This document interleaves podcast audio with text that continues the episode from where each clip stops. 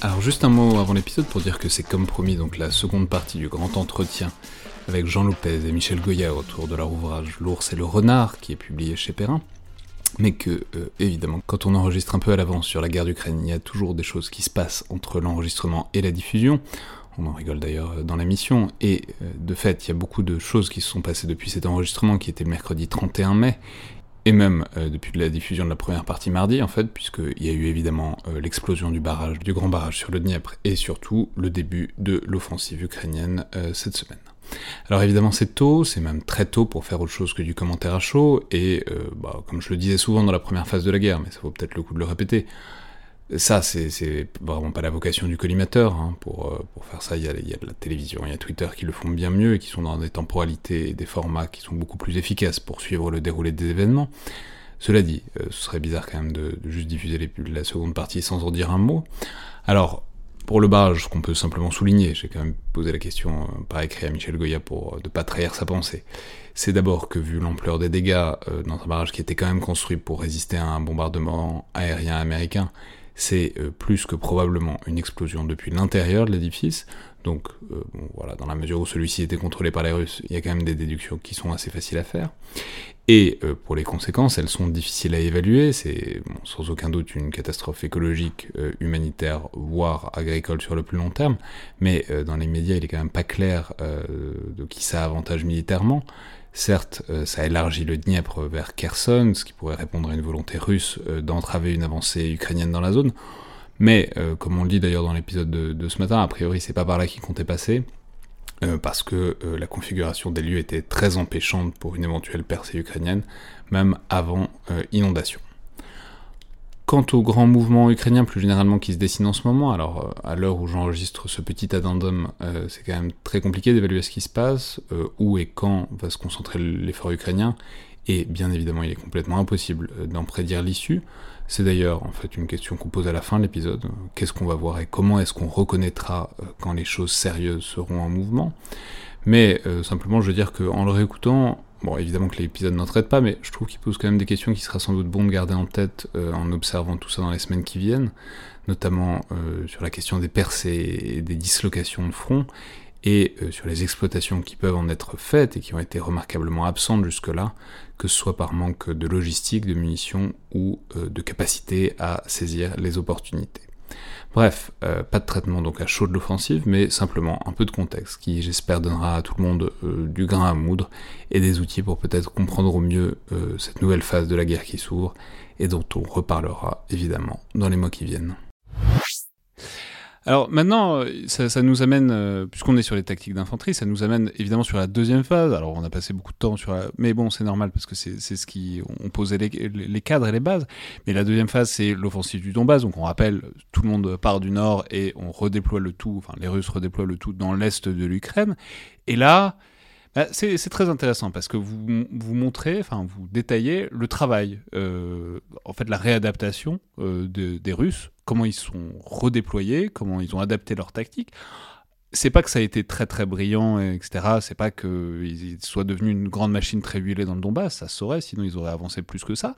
Mais ils ont, de manière dégradée, ils ont quand même regagné une efficacité qui leur a permis, en fait, de gagner jusqu'à l'été un paquet de terrain, quoi. Et même avec euh, une percée, une leur seule percée. Au prix de beaucoup de pertes, mais ils, ont quand même réussi à faire des choses. Oui, oui ils ont réussi une percée à Popasna le 9 mai. Euh, voilà, ils ont, ils ont percé le front. Alors je rappelle que l'objectif c'était euh, euh, de s'emparer complètement du Donbass, c'est-à-dire concrètement, bah, là aussi, il fallait s'emparer de quatre villes. Euh, donc c'est Severodonetsk, les Ichansk d'un côté, de l'autre côté euh, Kramatorsk et Slovansk, et accessoirement Mariupol qui était sur la, côte.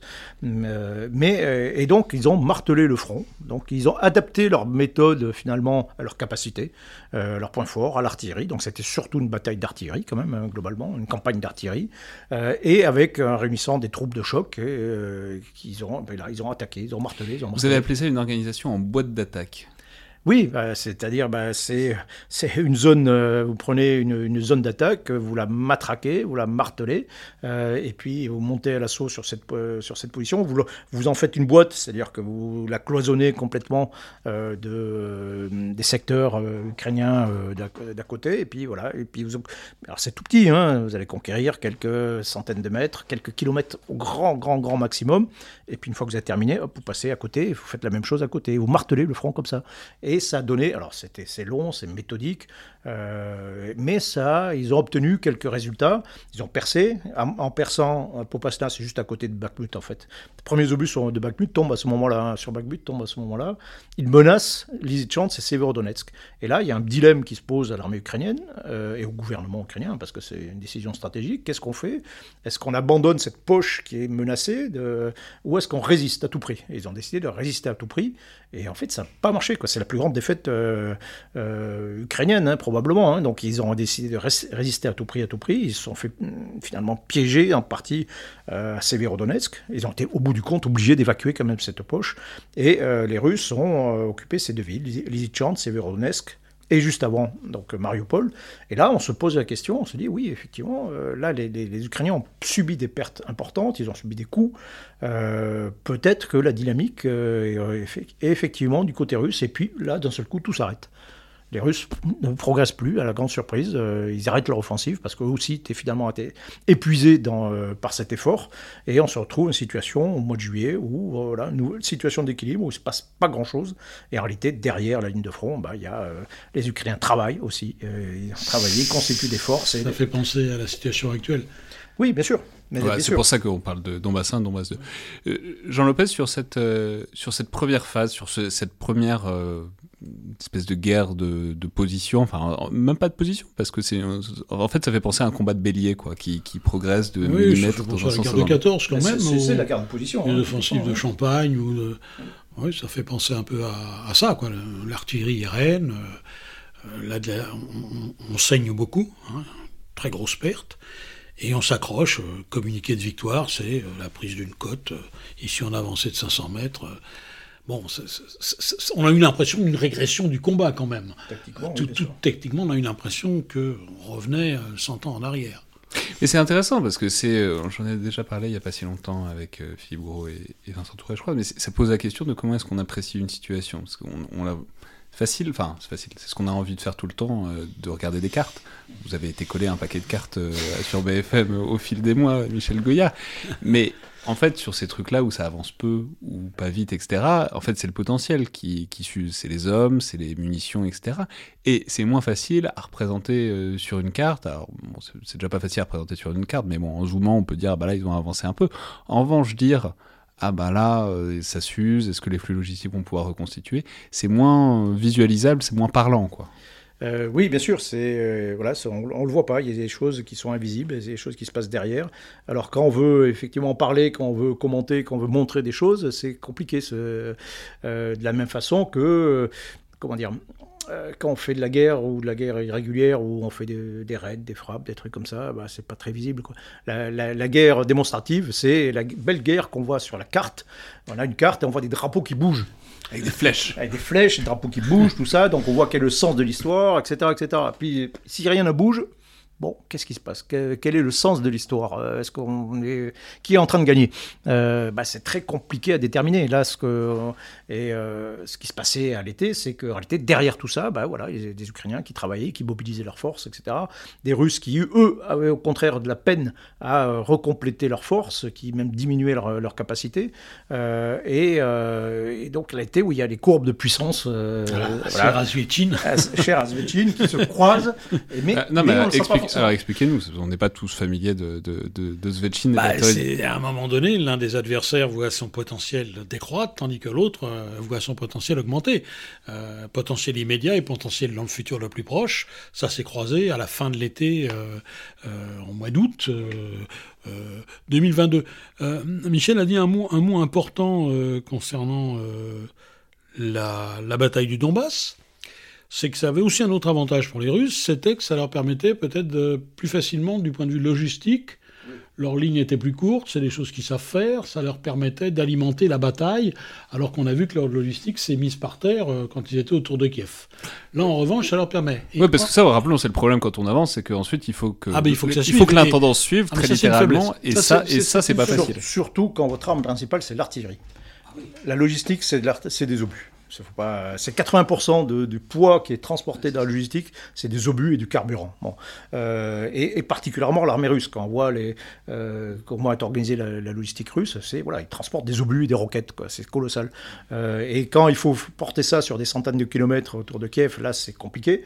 et en revanche, oui, le bataille de Donbass, là vous pouvez faire des bases, des lignes, c'est beaucoup plus, c'est un combat beaucoup plus organisé qui leur convient beaucoup mieux parce qu'il permet effectivement d'utiliser à fond euh, leur euh, principal atout qui est l'artillerie. D'où d'ailleurs l'importance euh, d'une bataille que Michel souligne aussi bien dans notre, notre ouvrage, c'est cette bataille de la logistique rapprochée qu'ont déclenché les Ukrainiens à partir du moment où ils ont eu des munitions guidées américaines à longue portée, c'est de systématiquement... Donc les HIMARS, pour le dire clairement. Dire clairement, ils ont systématiquement matraqué le système logistique russe qui était assez à découvert, hein, puisqu'il n'avait rien à craindre jusque-là, c'est-à-dire comme pendant la Seconde Guerre mondiale, des piles monstrueuses d'obus près des gares. Exactement. Près des gares, en plein champ, euh, au vu et au sud de tout le monde, mais qui se croyaient à l'abri. Et ils ont commencé à taper et ça a posé un vrai problème aux Russes, cette affaire-là. Ah, bien sûr, c'était, euh, bah, ne serait-ce qu'ils ont été obligés de reculer toute leur base, tous leurs dépôts, etc. Et puis si vous reculez de la logistique, vous la réduisez, en fait, euh, mécaniquement, hein, euh, parce qu'il faut plus de temps pour aller avec les mêmes moyens. Donc vous réduisez le débit. et ça, ça a commencé à ça a commencé à enrayer effectivement la, euh, la, machine, la machine de guerre russe euh, très clairement. Mais c'était assez habile de la part des, Ukrainiens, bien sûr. Ouais. Ça, c'est un aspect qui n'a pas été, à mon avis, suffisamment souligné. Hmm. Mais alors, parlons-en. Donc, on, vous, les vous indiquez, les, les, flèches se croisent euh, à un moment. les courbes se croisent, les flèches se rencontrent. et on en arrive donc à cette grande contre-offensive ukrainienne, celle de l'automne. 2022. Euh, Alors, c'est fascinant parce que vous décrivez une espèce de, manœuvre assez géniale dont on ne sait pas s'ils sont tombés dessus un peu par hasard ou si c'était complètement réfléchi dans quelques cerveaux brillants. Mais de faire une sorte de pression, en tout cas de faire planer l'ombre d'une grande offensive sur Kherson au sud pour euh, que les Russes euh, mettent le paquet là. Et en fait, c'est au nord, c'est à Kharkiv que tout ça va se disloquer et que va avoir lieu en fait la seule vraie dislocation de front de cette guerre pour l'instant au nord parce que euh, le paquet a été mis au sud. Alors, je voudrais quand même juste dire que c'est vrai, c'est cette contre-offensive de septembre, début octobre des Ukrainiens, elle est spectaculaire, mais par rapport au surplace du Donbass. Dans l'absolu, si on regarde, le front bouge de 40 km. 50 km, 60 km au sud de Kharkov, c'est pas non plus euh, une opération euh, d'une portée extraordinaire. Je dirais que c'est par comparaison, par différence avec le surplace du, du Donbass qu'on a été absolument surpris. Alors, sur le problème de savoir s'ils ont intoxiqué les Russes, s'ils ils auront fait le coup de euh, regarde ma main gauche pendant que je prépare ma droite. Ça, c'est typiquement les limites de notre exercice. Là non plus, on ne peut pas savoir.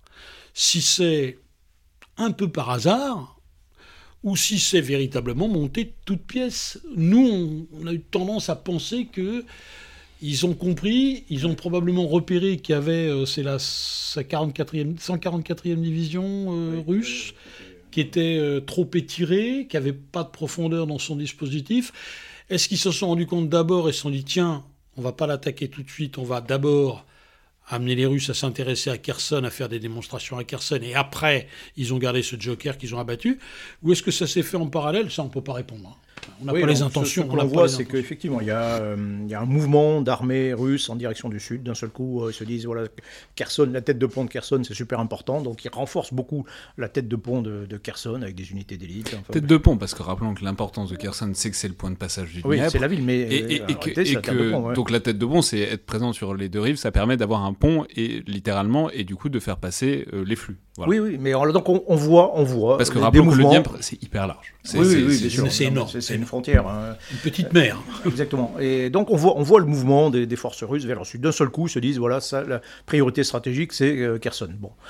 et donc par même occasion, bah, ils, se, ils, se, déshabillent euh, complètement dans le nord et les Ukrainiens le voient. Ça, c'est, euh, on le sait, ils, repèrent qu'il y a une grosse faiblesse. Or, l'avantage des Ukrainiens, c'est qu'ils sont capables de mener deux opérations importantes en même temps.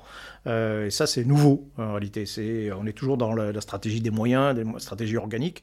Ils sont capables d'avoir une vingtaine de brigades autour de la tête de, de, tête de pont de Kherson, et en même temps de déployer une deuxième opération dans le nord. C'est ça, en fait, la vraie surprise. C'est, cette capacité en réalité.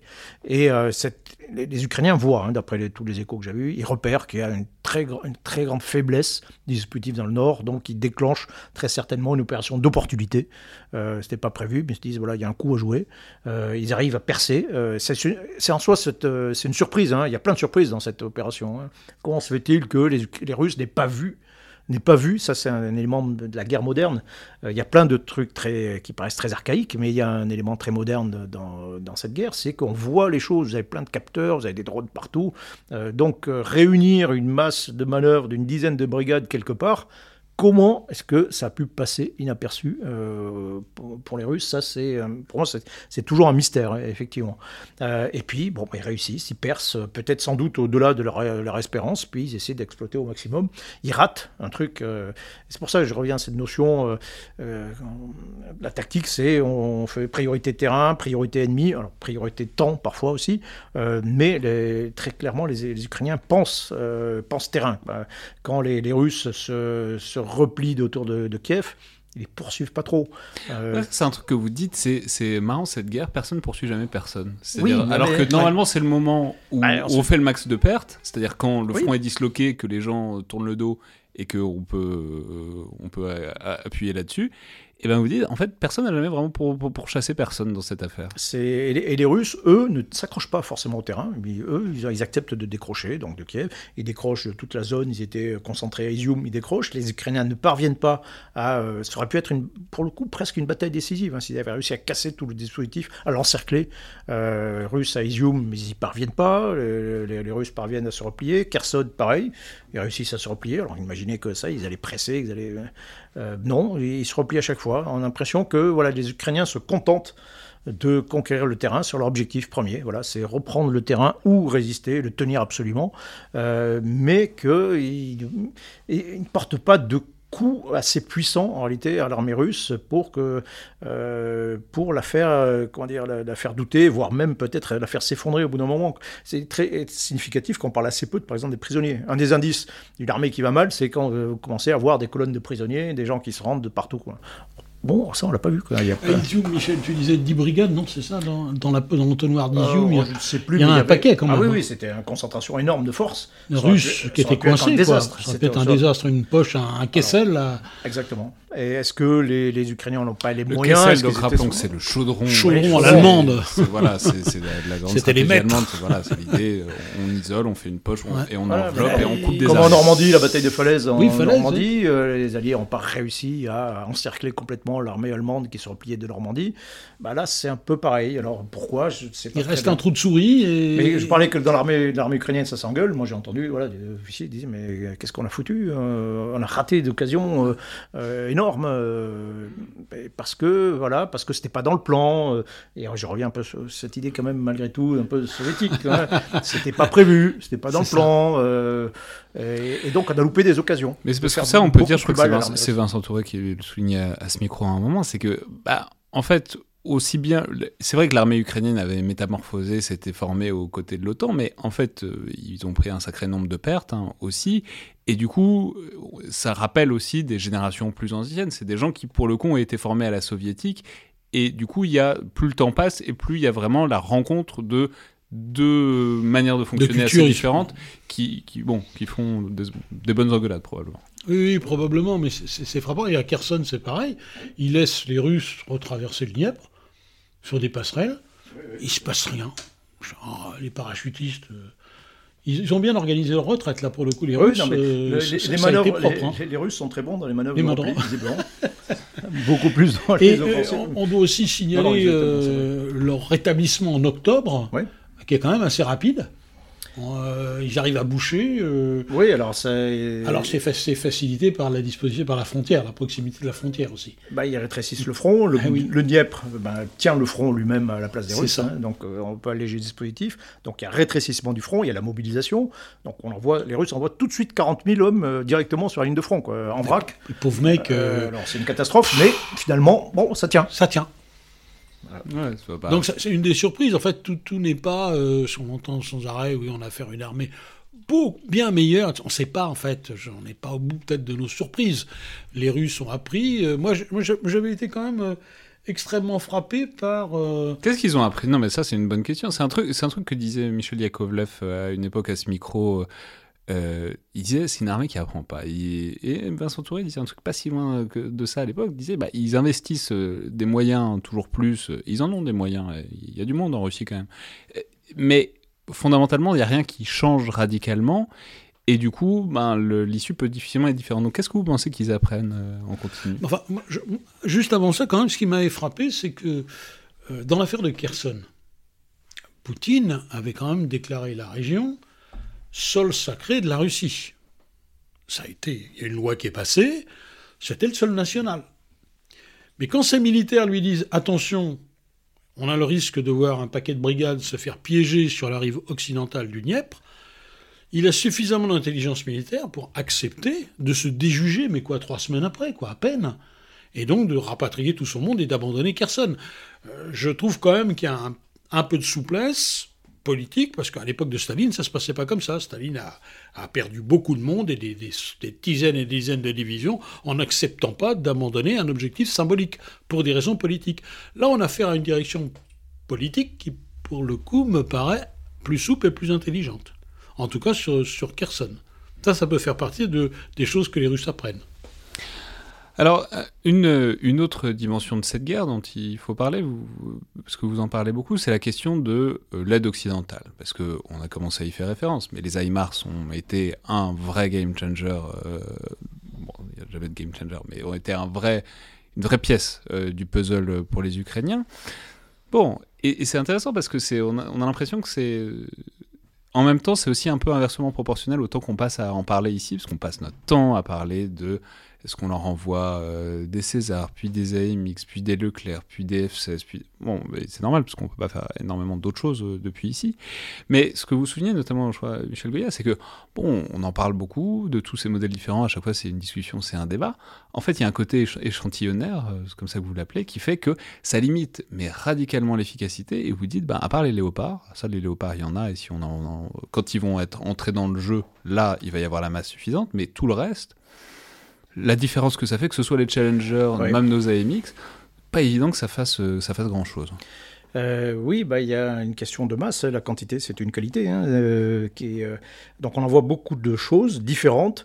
Alors, ça doit être un casse-tête en termes de logistique, doit être absolument, de maintenance, ça doit être absolument affreux. Les AMX 10 RC, par exemple, que l'on a envoyé, donc des véhicules blindés à roues, très bon, hein, c'est très bien, mais alors, je ne sais plus comment on en a envoyé, envoyé une quarantaine. Bon, c'est pas ça qui va, qui va gagner la guerre. Et puis, ils ont des besoins d'obus spécifiques. C'est pas les, voilà, ils ont des obus de 105 spécifiques. Donc il faut prévoir une chaîne logistique spécifique pour eux, etc. Enfin, ça va être un casse-tête absolument affreux pour, euh, pour, euh, pour les Ukrainiens.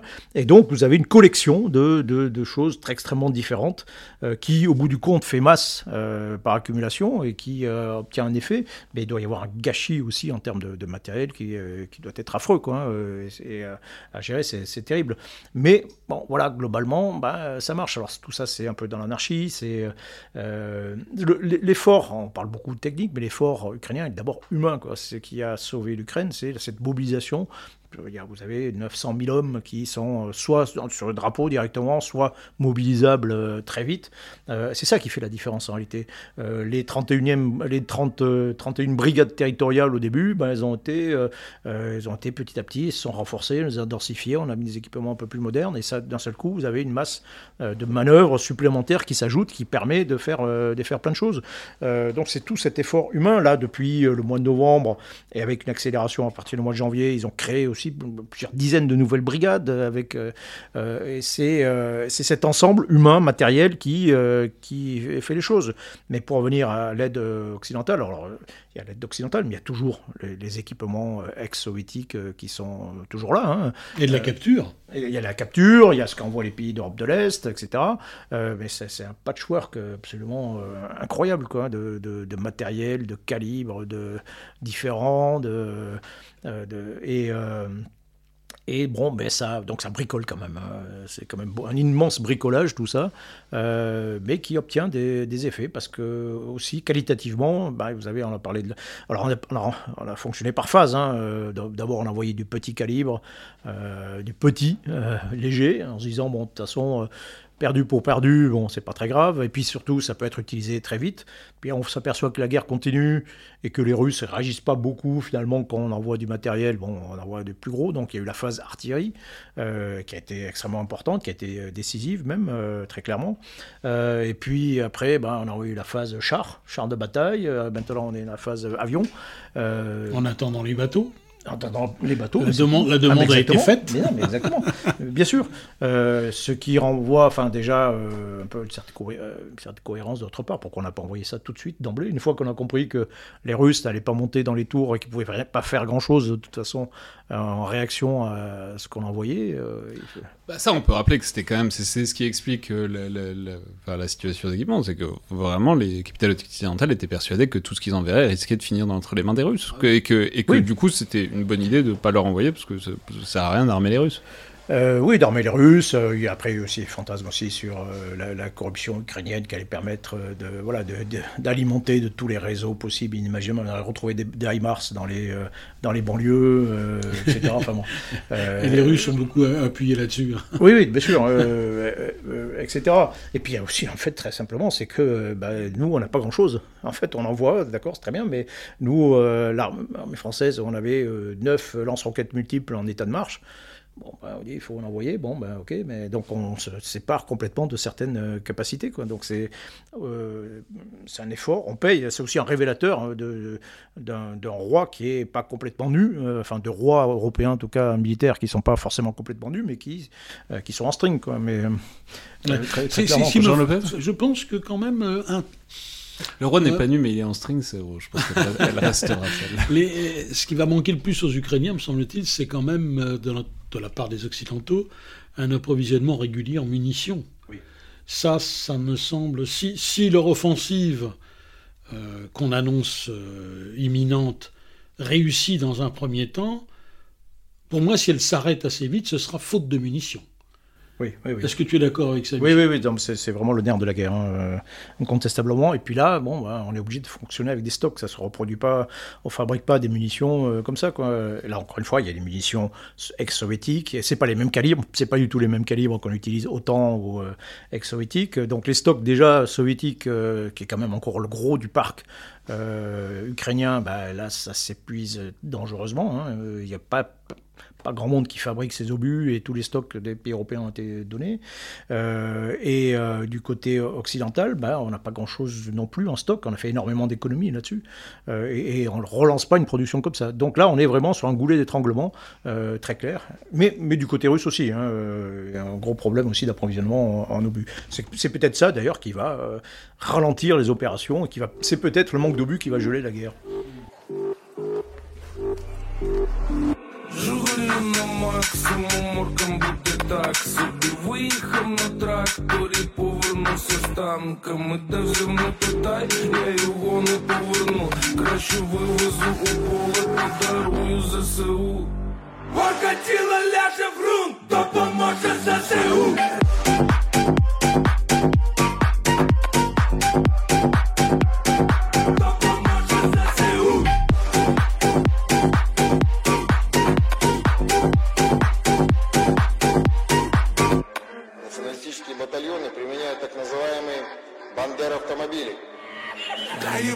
Педалях бендер, автомобіль, біч, їздить по дорозі, а може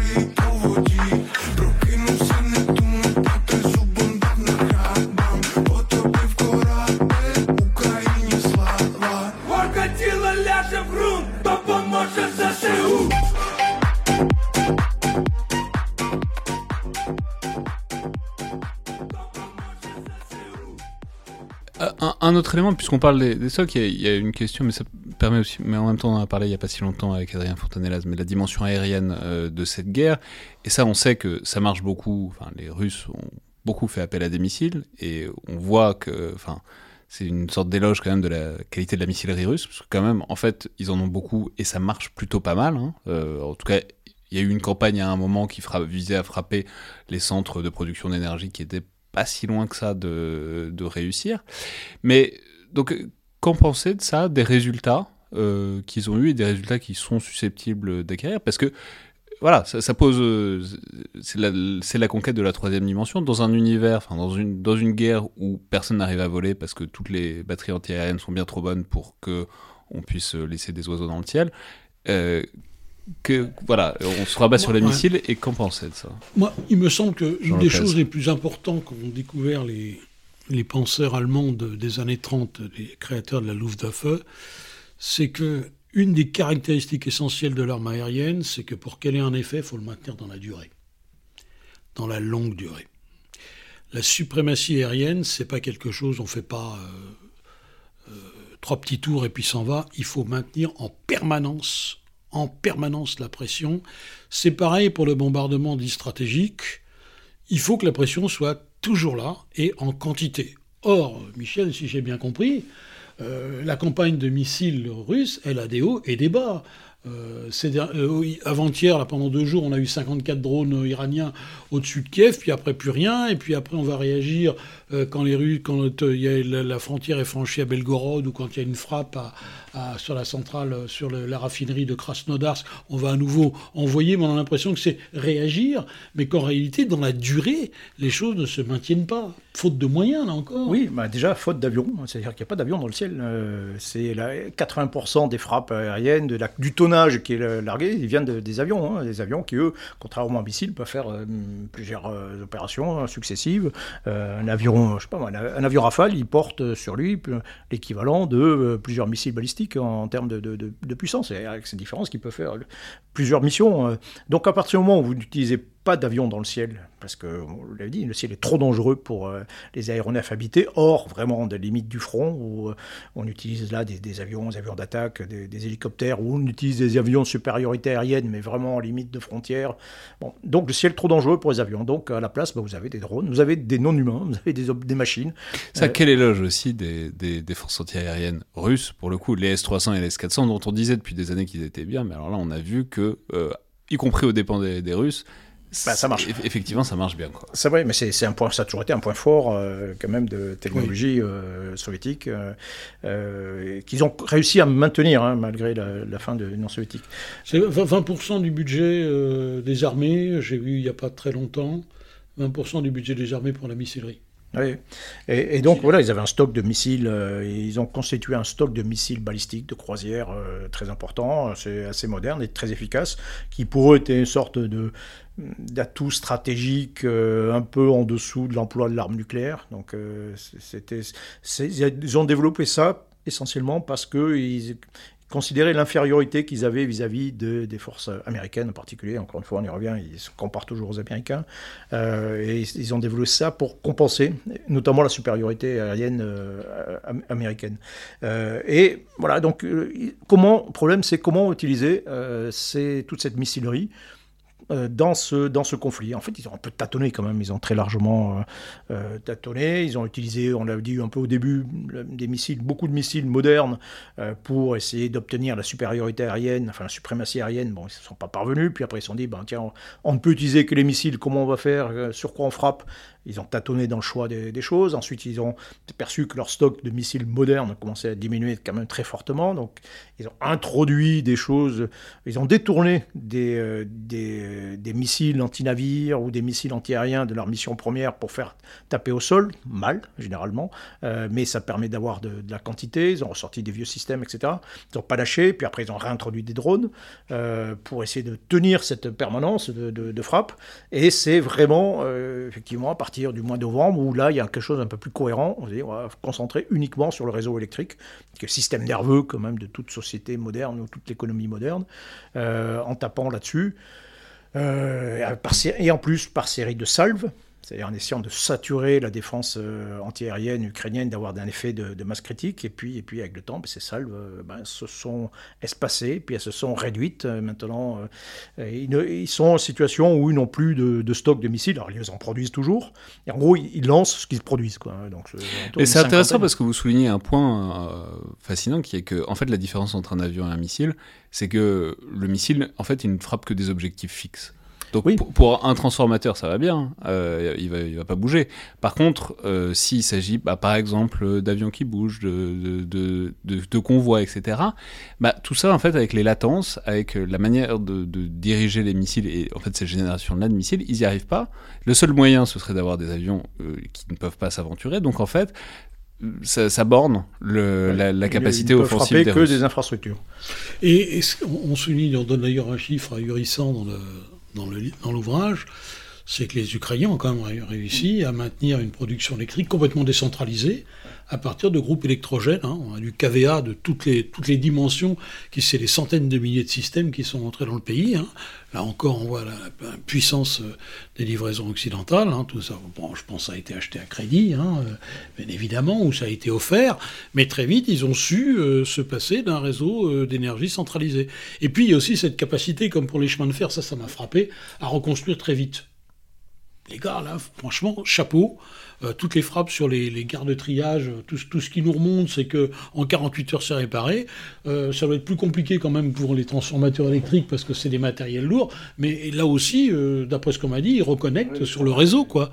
En quelques mois après, ils ont effacé les traces. Et les Russes sont plus capables de taper aujourd'hui le réseau électrique de façon continue et systématique. Hmm. Mais c'est de toute façon ce type de campagne est rarement décisive en soi. Hein.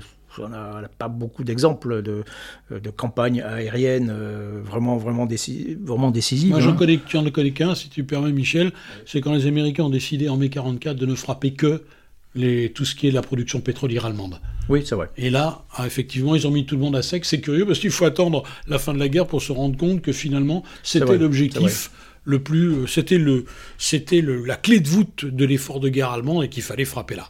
Alors les Russes ont cru trouver avec le système électrique quelque chose, mais en fait ça n'a pas fonctionné. Ben, oui, ou ils l'ont fait déjà trop tard, c'est-à-dire qu'ils n'avaient plus, plus les moyens de. Novembre, hein, c'est ça. Oui, c'est ça, novembre. Ils n'avaient plus les moyens, en réalité, déjà, de, de, voir quelque chose de décisif, de stratégique. Et en même temps, ces frappes, ça permet de montrer que l'on fait quelque chose, alors qu'on subit des défaites par ailleurs ou qu'on est en situation statique. On exerce, continue à exercer une pression sur, euh, sur l'ennemi on, fait quelque chose.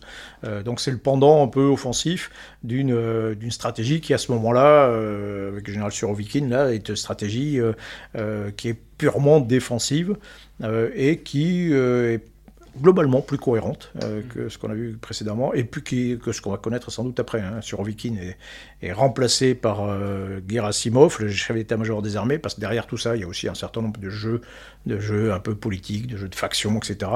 Euh, et là, ben, on va abandonner cette stratégie euh, purement défensive et on va lancer une nouvelle offensive qui, à mon avis, était complètement prématurée côté russe et qui d'ailleurs n'a pas donné de, résultats. Ah, c'est celle, donc c'est ce que vous avez appelé, c'est ce que vous avez appelé Donbass 2. Oui. oui. donc ce qu'on a appelé le meat grinder, c'est-à-dire le, hachoir à viande, c'est-à-dire, euh, mais notamment, euh, voilà, en insistant sur, euh, alors c'est vrai dans certains endroits, c'est moins vrai dans d'autres, mais sur la présence de Wagner, c'est-à-dire Wagner recrutant beaucoup dans les prisons, c'est-à-dire d'individus que probablement on n'est pas trop éploré de voir disparaître en Russie. et, mais du coup, ça d'ailleurs c'est très intéressant, Jean Lopez, vous, vous soulignez que y a une sorte de grande constante sur le temps long de les Russes n'ont jamais eu de problème à envoyer des dollars se faire tuer. C'est depuis, depuis, euh, depuis l'époque tsariste, hein, on a déjà euh, le système de recrutement lui-même. À l'époque stalinienne, c'est encore plus évident. L'armée rouge a recruté un million de, de, ZEC, un million de bagnards sortis du goulag, euh, uniquement des droits communs, car les politiques n'étaient pas concernés, eux, ils n'avaient pas droit à la rédemption. Et puis dans l'armée, dans l'armée soviétique euh, de l'époque brejnevienne, encore, hein, au moment où euh, le volontariat commence à, s'affaiblir, où certaines républiques périphériques renaclent à lâcher leurs conscrits, on fait chaque année, on incorpore chaque année 50 000 euh, condamnés de droit commun. Donc c'est quelque chose qui est habituel.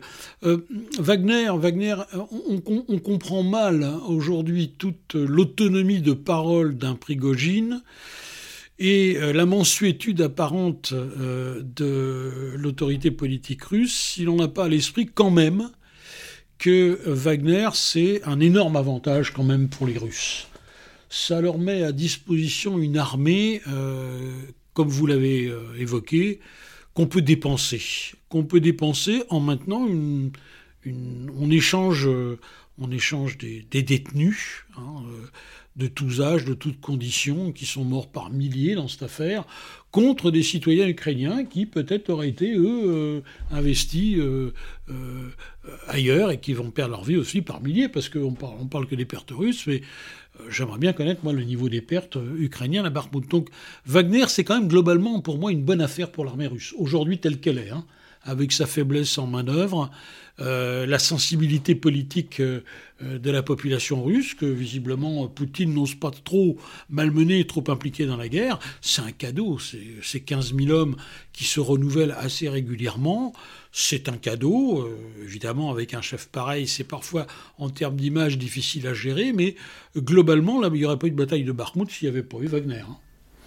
Michel euh, oui, oui, alors euh, on, a le enfin, on pense qu'il y avait une sorte de, enfin, d'alliance entre général Surovikin et euh, Prigogine, qui euh, se connaissent depuis la Syrie, qui ont fait du business ensemble, hein, euh, c'est toujours lié. et en gros, c'était voilà, l'armée russe aidait, enfin Surovikin aidait Wagner à obtenir sa victoire à Bakhmut. Et puis, bon, ben, lorsque Surovikin a, été, limogé, enfin, a été remplacé, il est toujours là, hein, bah, comme, par hasard, il y a eu, Wagner a eu beaucoup moins de, ressources disponibles. Euh, il n'a plus le droit de recruter dans, les prisons, au passage. Euh, mais Wagner a mis, voilà, c'était la bataille, Bakhmut, c'était la bataille de Wagner. Euh, il y a peut-être un prisonnier russe sur 20 qui, est, qui est, mort à Bakhmut. peut-être. on est sans doute dans cet ordre de grandeur. et. tu veux dire sur les 450 000 détenus russes? Oui, alors on estime que les euh, que Wagner en aurait recruté allez, entre 30 000 et 40 000. Euh, Presque 8%, 8 du stock de prisonniers. Le stock de euh, prisonniers, oui, qui a été recruté par Wagner et l'immense majorité d'entre eux a été engagée à Bakhmut et une bonne partie a laissé, laissé la vie. Donc c'était le cimetière des, des taulards russes pour euh, un effet qui est, somme toute, euh, assez archaïque. mais, c'est intéressant parce que, parce que, effectivement, ça paraît une bonne affaire, et pourtant, euh, donc, Surovikin a été remplacé et Gerasimov est revenu. Et là, on a vu apparaître de très grosses tensions entre Prigogine et, le ministère de la Défense, disons au sens large. Oui, Shoigu. Shoigu, enfin, tête de Turc, là. Oui, se déteste.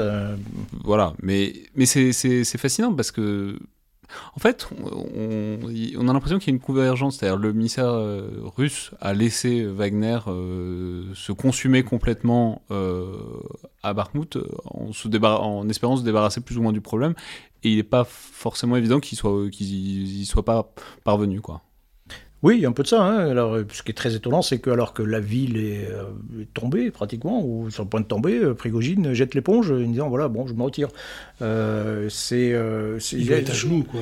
oui, oui, non, mais c'est assez étonnant. C'est assez étonnant, voilà aussi, de voir toutes ces ce fractionnement un peu de, je reviens du monopole de la puissance, de la force euh, en Russie, où la multiplication d'armées, euh, d'armées privées, euh, tout simplement. Vous avez les Kadyrov, vous avez les Tchétchènes qui sont dans un coin, vous avez Zolotov, on n'en parle pas, mais la garde nationale qui est aussi présente en, Ukraine et qui est une autre armée sous la direction de, Zolotov, qui est, dont la seule caractéristique, c'est d'avoir été copain de judo, de, partenaire de judo de, Vladimir Poutine. On peut rappeler que Prigogine avait pour qualité essentielle d'avoir été son son, échanson, son limonadier euh, dans le temps. Enfin, il y, a, toutes sortes de voies vers une belle carrière militaire en Russie. Oui, oui, non, Prigogine, héros, héros de la Russie, euh, trois fois héros, je crois, euh, et qui a commencé, il faut quand même rappeler, sa carrière en attaquant des, femmes dans les rues pour leur piquer leurs bijoux, quoi, les, les étouffant. voilà, donc voilà l'homme qui que, qui apparaît sur les écrans et qui se pose un petit peu en, pas en sauveur, mais en alternative à, à, d'autres ministères de, au ministère de la Défense. Quoi. Donc il y a, y a, tout un jeu quand même autour de tout ça, politique qui évidemment entrave euh, probablement l'effort de guerre, qui euh, laisse présager aussi un mal de l'avenir. Mais en même temps, c'est normal. Enfin, je veux dire, si de sur un an et demi qu'une grande armée. Enfin, en fait, quand on le voit de l'extérieur, puis le truc occidental, c'est la Russie, cette puissance maléfique, etc., avec tout le monde uni derrière Poutine. Mais en fait, ça nous rappelle, en laissant passer le temps, ça nous rappelle que c'est une organisation humaine complexe comme une autre et qu'il y a des jeux politiques et que les gens se détestent comme partout, euh, et qu'il y a des rivalités et qu'il y a des légitimités différentes, etc. Enfin, c'est une sorte de rappel que euh, on a une sorte d'orientalisme sur l'armée russe, mais qu'en en fait, il y a exactement les mêmes galères, euh, voire plus que dans d'autres organisations comparables. Quoi. Alors, chez, les Ukrainiens, au départ, on a aussi ce fractionnement, mais on a l'impression qu'ils vont vers plus d'homogénéisation, alors que chez les Russes, on a l'impression que ça se retricote. Quoi. Hein. Hmm. Et alors, enfin, il euh, faut donc parler de cette euh, grande offensive qui euh, se fait attendre, qui sera peut-être déclenchée au moment. voilà, c'est ça. généralement, ça, se passe juste après l'enregistrement d'une émission, juste pour m'emmerder, pour m'obliger à faire, à faire un préambule avant la diffusion. Non, non, non, non, mais il y, a une question. Enfin, il y a plein de notions qui, qui émergent parce qu'on se demande, tout le monde se demande si elle a déjà, déjà commencé ou pas. Après tout, l'offensive russe, le Donbass 2 on s'est aperçu au bout d'un moment que ça avait commencé, parce que c'était pas hyper évident sur le moment. Alors parfois on a, on recours à des notions intermédiaires, le façonnage, le modelage d'un front, etc., etc. C'est pas exactement l'offensive, mais c'est ce qui, ce, qui, ce qui prépare, etc. Alors voilà, qu'en penser Et puis qu'en penser aussi de, en fait, de ce pari qu'ont fait quand même les Ukrainiens de fixer à Kherson, de faire tourner le hachoir à viande euh, à Kherson et d'espérer fixer slash épuiser euh, les Russes là et donc modeler le front en conséquence. Et voilà, et que... ça n'a pas marché, puisqu'ils ont évacué. Oui, mais c'est ce qu'on disait un peu tout à l'heure, c'est il n'y a pas que les cartes qui racontent l'histoire. Donc euh, si ça se trouve, même en évacuant Kherson, euh, les dommages faits au potentiel militaire, euh, pardon, les, dommages faits au potentiel militaire russe sont suffisants pour que ça ait façonné d'une certaine manière la ligne de front qu'ils espèrent percer. Je sais pas, je suppose. Mais enfin, quand on voit ce qu'il y a derrière, c'est une gigantesque zone urbaine euh, coupée de, de canaux, de rivières, euh, de conduites en tout genre qui favorisent la défense. Ah, si les, je serais très surpris si les Ukrainiens euh, déclenchaient leurs gros efforts ah, dans cette, dans cette, dans cette direction-là. Je très, très, très surpris. Non, non, non, on est, on est malgré tout dans cette zone, une zone des plus fortifiées au monde. Euh, si, on en parlait, hein, si on regarde la carte début de la guerre, la guerre du, euh, la ligne de front sur le Donbass, ça a à peine bougé. Euh, c'est très peu parce que c'est dur, c'est dur d'avancer. Donc si les, Ukrainiens sont, sont condamnés à avoir des victoires importantes. Leur objectif stratégique, c'est de chasser les Russes de tout leur territoire. Pour l'instant, c'est ça. Hein. Et pour ça, bah, il n'y a pas 36 solutions. Hein. Il faut qu'ils obtiennent des grandes victoires qui percent le front, qu'ils aillent euh, foncer quelque part, qu'ils plantent le drapeau sur quelque chose de significatif, euh, qu'ils puissent dire voilà, là, il y, a une grosse, il y a une grande victoire. Comme la euh, percée de Kharkov, mais en plus. Oui, en, voilà, plus, en plus, fort, en plus éclatant, et en faudra répéter. et, en faudra, et, en plus, il en faudra d'autres, parce que c'est pas une qui va permettre de, de, faire effondrer l'armée russe et de reconquérir tout le territoire. donc ils sont condamnés à ça. alors pour, où peuvent-ils faire ça? Le Dniepr, euh, le long du Dniepr, c'est très compliqué. Euh, le, Donbass, on l'a dit, enfin la, province de Donetsk, c'est très fortifié, c'est dur. Donc il reste éventuellement le nord, bon, euh, province de Luhansk, ou le centre, Zaporozhia. Tout le monde pense à ça, mais du coup, ça devient un petit peu. Ben, tout le monde, oui, les, Russes en premier pensent à ça. Mais les, Russes y pensent visiblement, hein, très clairement. C'est la zone qu'ils ont le plus fortifiée depuis depuis des mois, ils ont évacué une partie de la population, donc ils anticipent clairement euh, que l'attaque aura lieu euh, dans, cette région.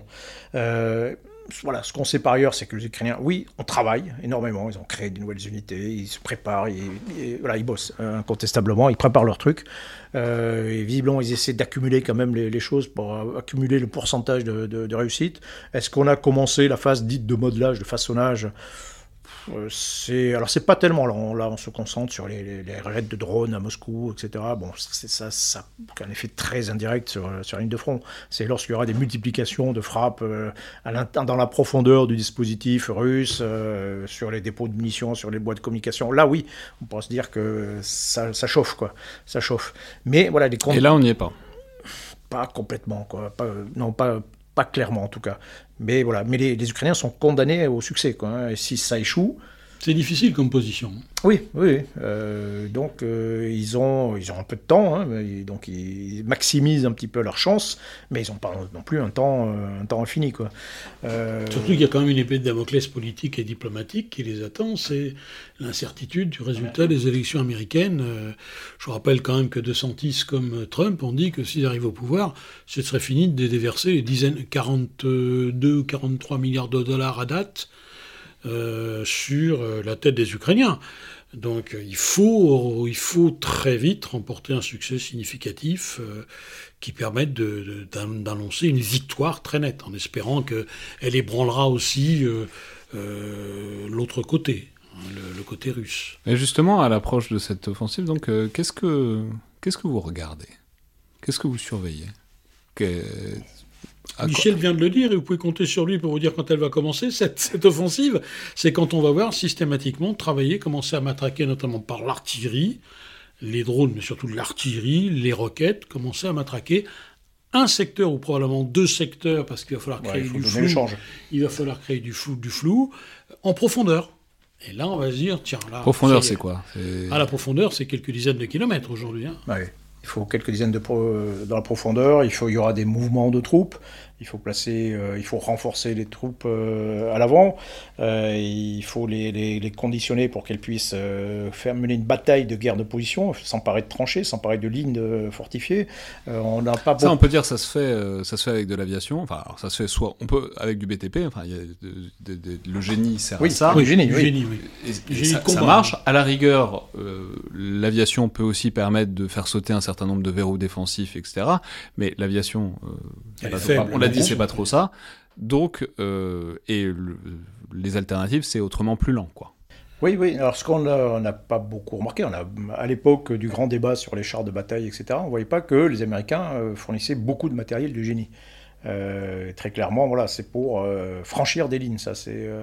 Euh, alors, comment est-ce qu'ils vont organiser ça? Est-ce qu'ils vont créer des unités d'assaut avec du, génie spécifique? Est-ce qu'ils vont renforcer les unités en première ligne? Je ne sais pas, mais c'est tous ces mouvements qu'il faut qu'il faut observer et toutes ces frappes. un élément important, c'est les capacités. Alors, on parlait des munitions, des obus, mais les capacités à frapper dans la profondeur.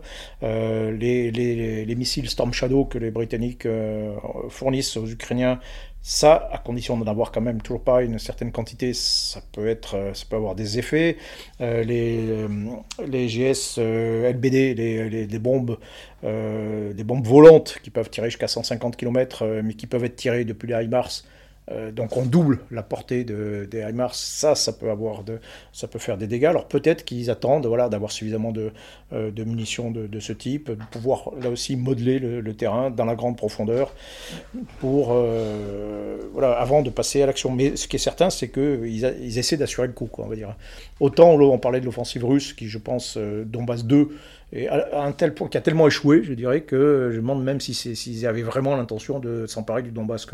Euh, certains le disent, mais finalement, ils été encore plus mauvais que Donbass 1. Donbass 1, ils avaient conquis deux villes, trois villes, même Mariupol. Bon, là, ils n'ont rien conquis du tout. Bakhmut, mais c'est pas, pas fondamental, c'est pas stratégique. Et certains se demandent si en fait, ils n'étaient pas. Euh, ils n'essayaient pas justement de rectifier le front pour euh, le rendre plus solide défensivement. Ils ont attaqué Vuledar par exemple, c'est un désastre russe euh, complet, mais ils ont attaqué Vuledar dans, dans la province de, de, Donetsk au sud parce que c'est en réalité c'est une grande base de départ euh, pour une offensive ukrainienne, euh, une bonne base de départ pour une offensive ukrainienne vers la mer d'Azov euh, en particulier. donc ils sont acharnés sur Vuledar, ils ont échoué.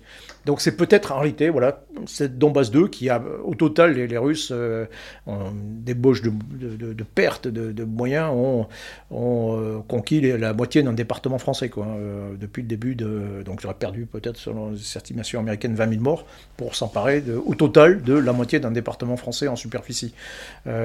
Donc ils ont peut-être plus usé qu'ils n'ont usé euh, les, Ukrainiens dans cette affaire, uniquement peut-être parce qu'ils ont peur, ils ont peur de, cette offensive ukrainienne et qu'ils essaient de rectifier les positions, d'exercer une pression sur, euh, sur l'adversaire. encore une fois, toutes les frappes qu'on va voir ne vont pas forcément donner la direction de l'attaque, puisqu'on travaille dans la grande profondeur, pratiquement à 180 degrés. Il s'agit d'assécher au maximum les premières lignes russes. Juste, vous pensez qu'on les verra, nous? C'est-à-dire euh, les frappes? Parce que c'est quelque chose. Hein. Enfin, non, mais réussir à accorder. Enfin, nous, on voit ce qu'on nous montre, euh, notamment par euh, les réseaux sociaux, etc.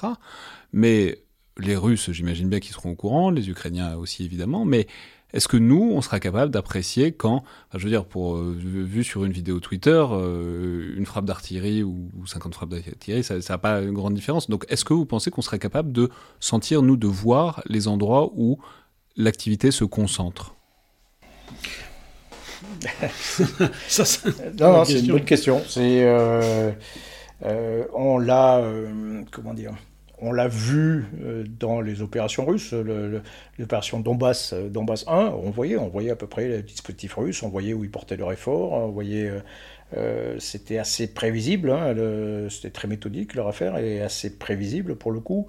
Euh, l'opération, euh, la percée de Kharkiv, euh, par les, Ukrainiens, c'est une opération qui est surprenante, effectivement, par plein de... Là, pour le coup, il n'y a pas eu de préparation, il n'y a pas eu de façonnage, il y a eu une, attaque d'opportunité et d'un seul coup, une dislocation un peu surprise du front. Bon, mais c'est à, mon, avis quelque chose qui est impossible maintenant à, réaliser, tellement le front est, dense défendu. Donc il faudra obligatoirement passer par une phase, certainement une phase de, préparation.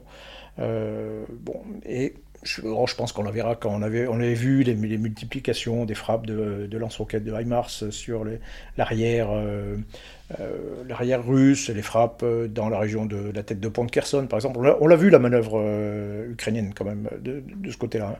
On l'a vu arriver, quoi, hein, et elle s'est passée globalement à peu près comme, comme on le pensait. C'est plutôt les Russes qui ont été surprenants dans, dans cette affaire. Donc il est difficile, et je reviens un peu à ce que je disais tout à l'heure, il est difficile de dissimuler quand même euh, une grande opération militaire euh, maintenant. Euh, donc, bon, on aura quand même des indices. Ils vont maintenir la surprise jusqu'au dernier moment sur le, le, précis de l'attaque et surtout le moment précis de, de, l'attaque. Mais sur, sur le principe, n'y a pas de surprise. quoi. C'est certainement une des offensives les plus attendues de, de l'histoire. Ah, oui, oui, on va voir se multiplier euh, les frappes, mais encore une fois, euh, c'est pas le tout de repérer une concentration de brigades. Euh, on sait pas, on peut dire elle est là, mais on ne sait pas ce qu'elle va faire. C'est le problème de l'intention. La présence, ok, affectée, satellites, tout ça, on sait qu'ils sont là, mais est-ce qu'ils vont aller à droite, est-ce qu'ils vont aller à gauche, au nord, au sud On ne sait pas. Tout ça va se faire au dernier moment. Il faut maintenir l'effet de surprise jusqu'au bout. Mais quand ils vont monter en intensité, euh, là j'ai été déjà quand même, la frappe sur euh, Krasnodar, la, la, raffinerie la plus proche. Euh, pour les Russes, euh, ils ont attaqué cette, cette nuit, je crois, non euh, Hier, euh, un drone, bon, alors apparemment ça a échoué. Je rappelle qu'on enregistre le 31 mai. Hein, mais elle a échoué, mais en même temps, elle a vu un panache de fumée. Peut-être que déjà ça consiste à frapper. ils ont déjà frappé plusieurs fois d'ailleurs du côté de Skov, aussi un centre pétrolier, à Belgorod également, un centre pétrolier. Bon, peut-être que déjà on est dans ce travail dans la grande profondeur, en essayant d'assécher logistiquement euh, la résistance des Russes. Peut-être, peut-être qu'on est dedans, on va voir si ça se confirme dans les jours qui viennent, si ça se multiplie, si les lieux dans lesquels c'est... les Ukrainiens vont sans doute moins communiquer là-dessus, hein, je pense, moins communiquer.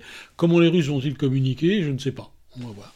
Un, en, termes de, en termes de communication, c'est intéressant de voir. on peut imaginer que le, raid sur Belgorod là, euh, de, la, compagnie euh, russe euh, ou le raid de drones euh, sur, Moscou, contribue à une forme de diversion aussi. Hein.